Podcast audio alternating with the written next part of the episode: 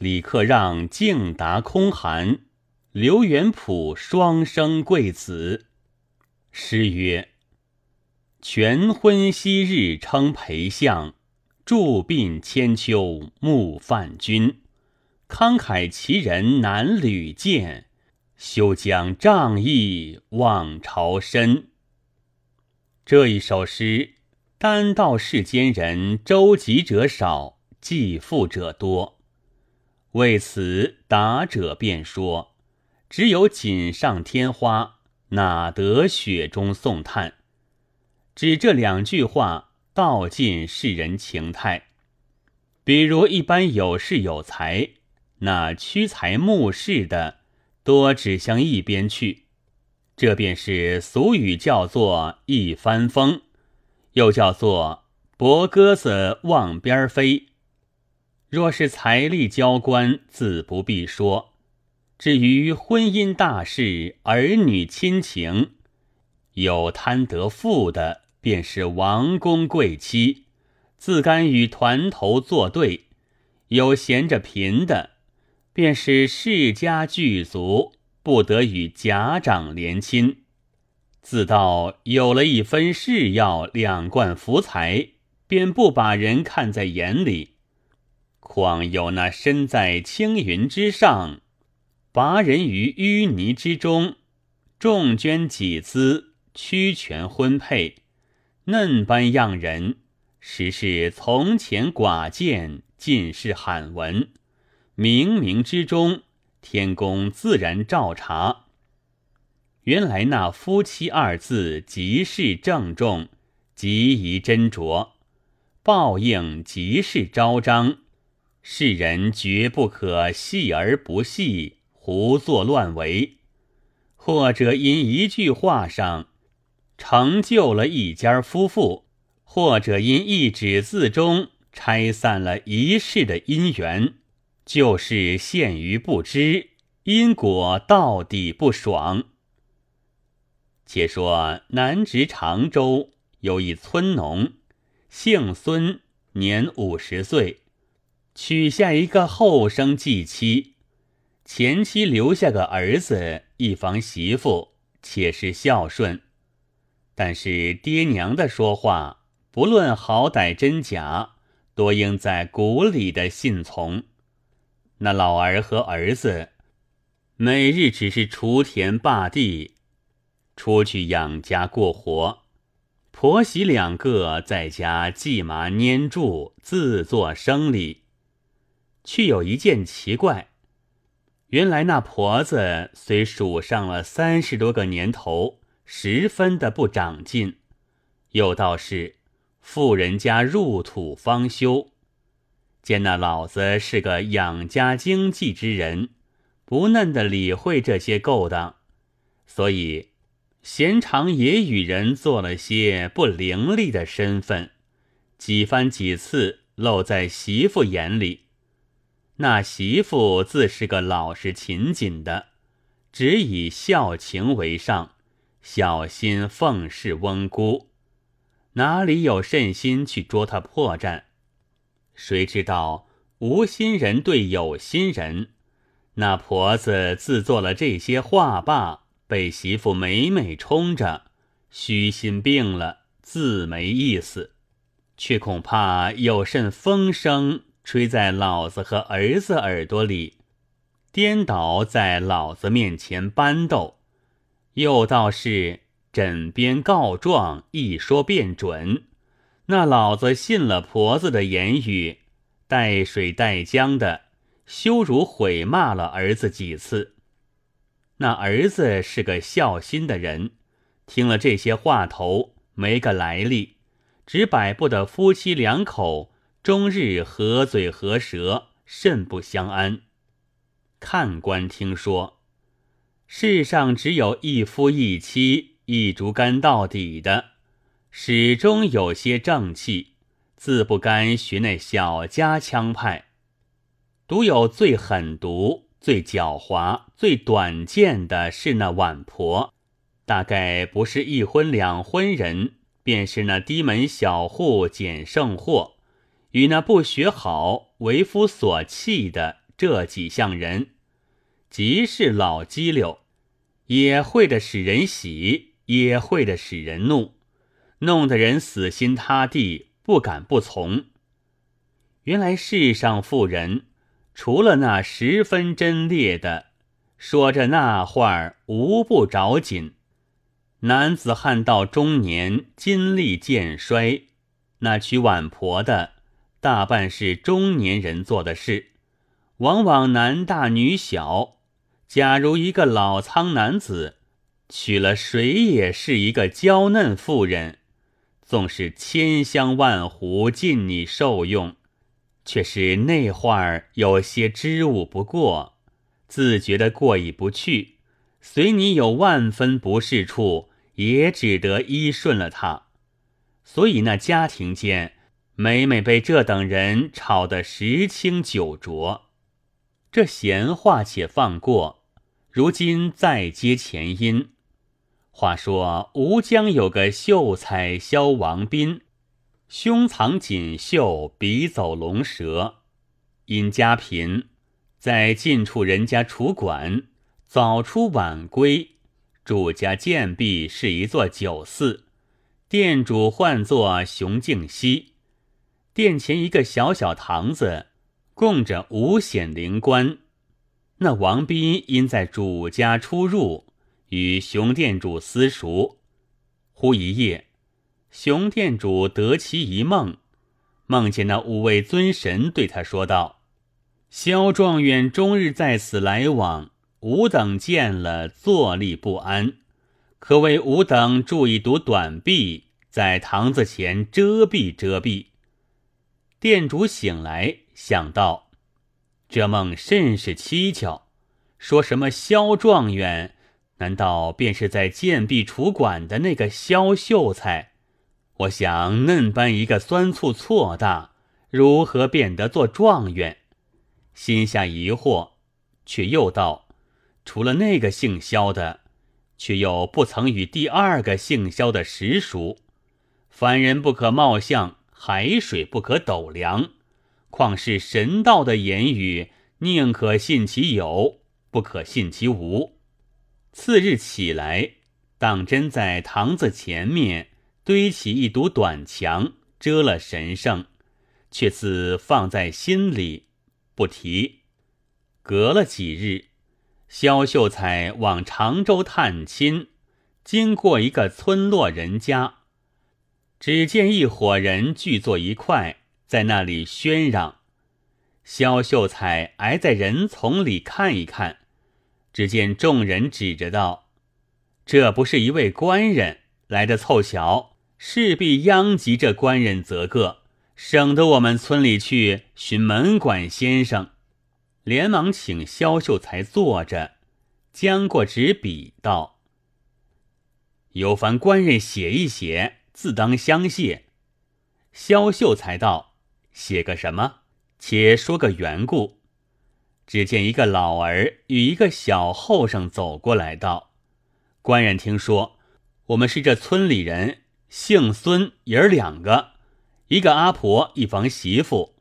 婆奈媳妇十分不学好，到终日与阿婆斗气。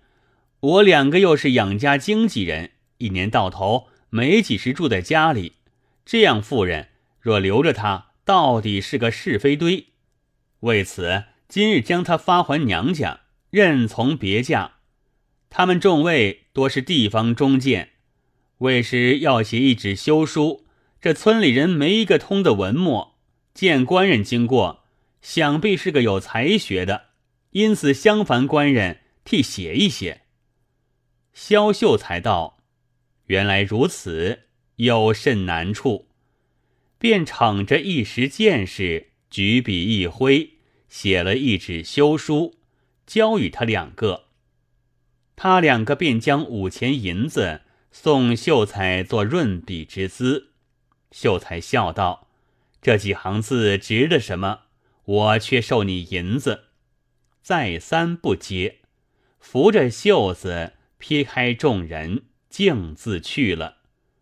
这里自将休书付与妇人，那妇人可怜，勤勤谨谨做了三四年媳妇，没缘没故的休了。她咽着这一口怨气，扯住了丈夫，哭了又哭，嚎天拍地的不肯放手，口里说道：“我委实不曾有甚歹心负了你，你听这一面之词离异了我，我生前无分辨处，做鬼也要明白此事。今时不能和你相见了，便死也不忘记你。”这几句话。说的旁人俱个眼泪，她丈夫也觉得伤心，忍不住哭起来，却只有那婆子看着，恐怕儿子有甚变卦。流水和老儿两个拆开了手，推出门外，那妇人只得含泪去了，不提。再说那熊店主重梦见五显灵官，对他说道。快与我等拆了面前短壁，拦着十分郁闷。店主梦中道：“神圣前日吩咐小人起造，如何又要拆毁？”灵官道：“前日为萧秀才时常此间来往，他后日当中状元，我等见了他坐立不便，所以叫你筑墙遮蔽。”今他于某月某日替某人写了一纸休书，拆散了一家夫妇。上天见之，减其绝路。今直在吾等之下，相见无碍，以此可拆。那店主正要再问时，一跳惊醒，想到好生奇怪，难道有这等事？明日待我问萧秀才。国有写休书一事否？便知端地。明日当真先拆去了壁，却好那萧秀才夺将来。店主邀住道：“官人有句说话，请店里坐地。”入到里面，坐定吃茶。店主动问道：“官人曾于某月某日与别人代写休书吗？”秀才想了一会儿，道：“是曾写来，你怎的晓得？”店主遂将前后梦中灵官的说话一一告诉了一遍。秀才听罢，目睁口呆，懊悔不迭。后来果然举了孝廉，只做到一个知州地位。那萧秀才因一时无心失误上。白送了一个状元，世人做事绝不可不检点。曾有诗道得好：“人生常好事，作者不自知。起念埋根迹，须似绝局时。动止虽微渺，甘怜已迷姿。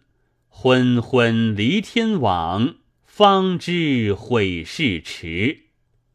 试看那差人夫妇的受祸不浅，便晓得那完人夫妇的祸福非轻。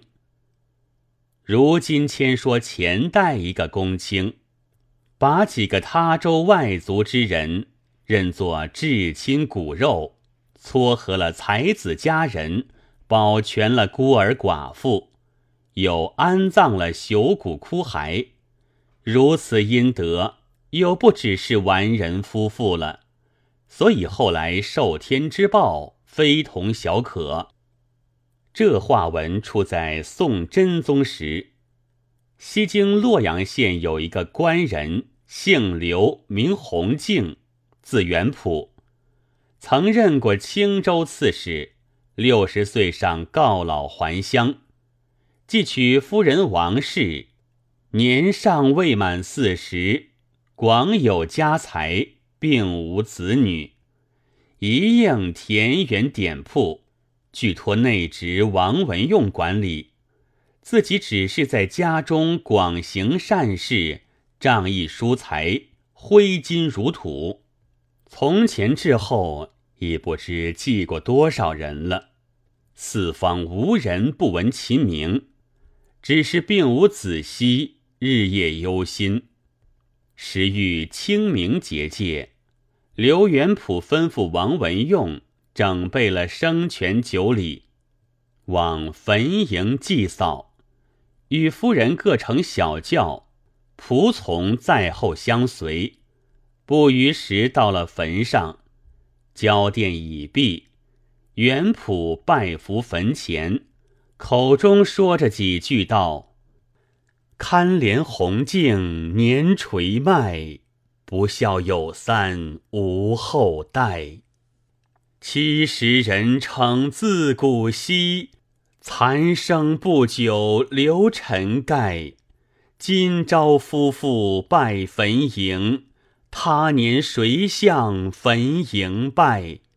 膝下萧条未足悲。”从前血食何容爱？天高听远实难平。一脉宗亲须泯爱。宿罢心中泪欲哭。仙灵英爽知何在？当下刘元普说到此处，放声大哭，旁人俱各悲戚。那王夫人极是贤德的，拭着泪上前劝道：“相公，请免愁烦。虽是年纪将暮，精力未衰，妾身纵不能生育，当别娶少年为妾，子嗣尚有可望，徒悲无益。”刘元普见说，只得勉强收泪。吩咐家人送夫人乘轿先回，自己留一个家童相随，闲行散闷，徐步回来。将及到家之际，遇见一个全真先生手执招牌，上写道：“封建通神。”元普见是相士，正要补问子嗣。先生仔细相了一回，略无忌讳，说道：“观使君气色，非但无嗣，寿亦在旦夕矣。”元普道：“学生年近古稀，死亦非妖。子嗣之事，至此暮年，亦是水中捞月了。但学生自想，生平虽无大德。”福若既轻，使心已久，不知如何罪业，遂至舔绝祖宗之嗣。先生微笑道：“使君诧异，自古道富者怨之从，使君广有家私，岂能一一宗理？彼任事者只顾肥家，不存公道，大斗小秤。”清波百端，以致小民仇怨。使君纵然行善，只好功过相酬耳，恐不能获福也。使君但当悉度其弊，一广仁慈，多福多寿多难，特意义耳。元普闻言，默然听受。先生起身作别，不受谢金，飘然去了。元普知是一人，深信其言，遂取田园典铺账目，一一稽查，又前往街市乡间各处探听，尽知其实，遂将众管事人一一申斥。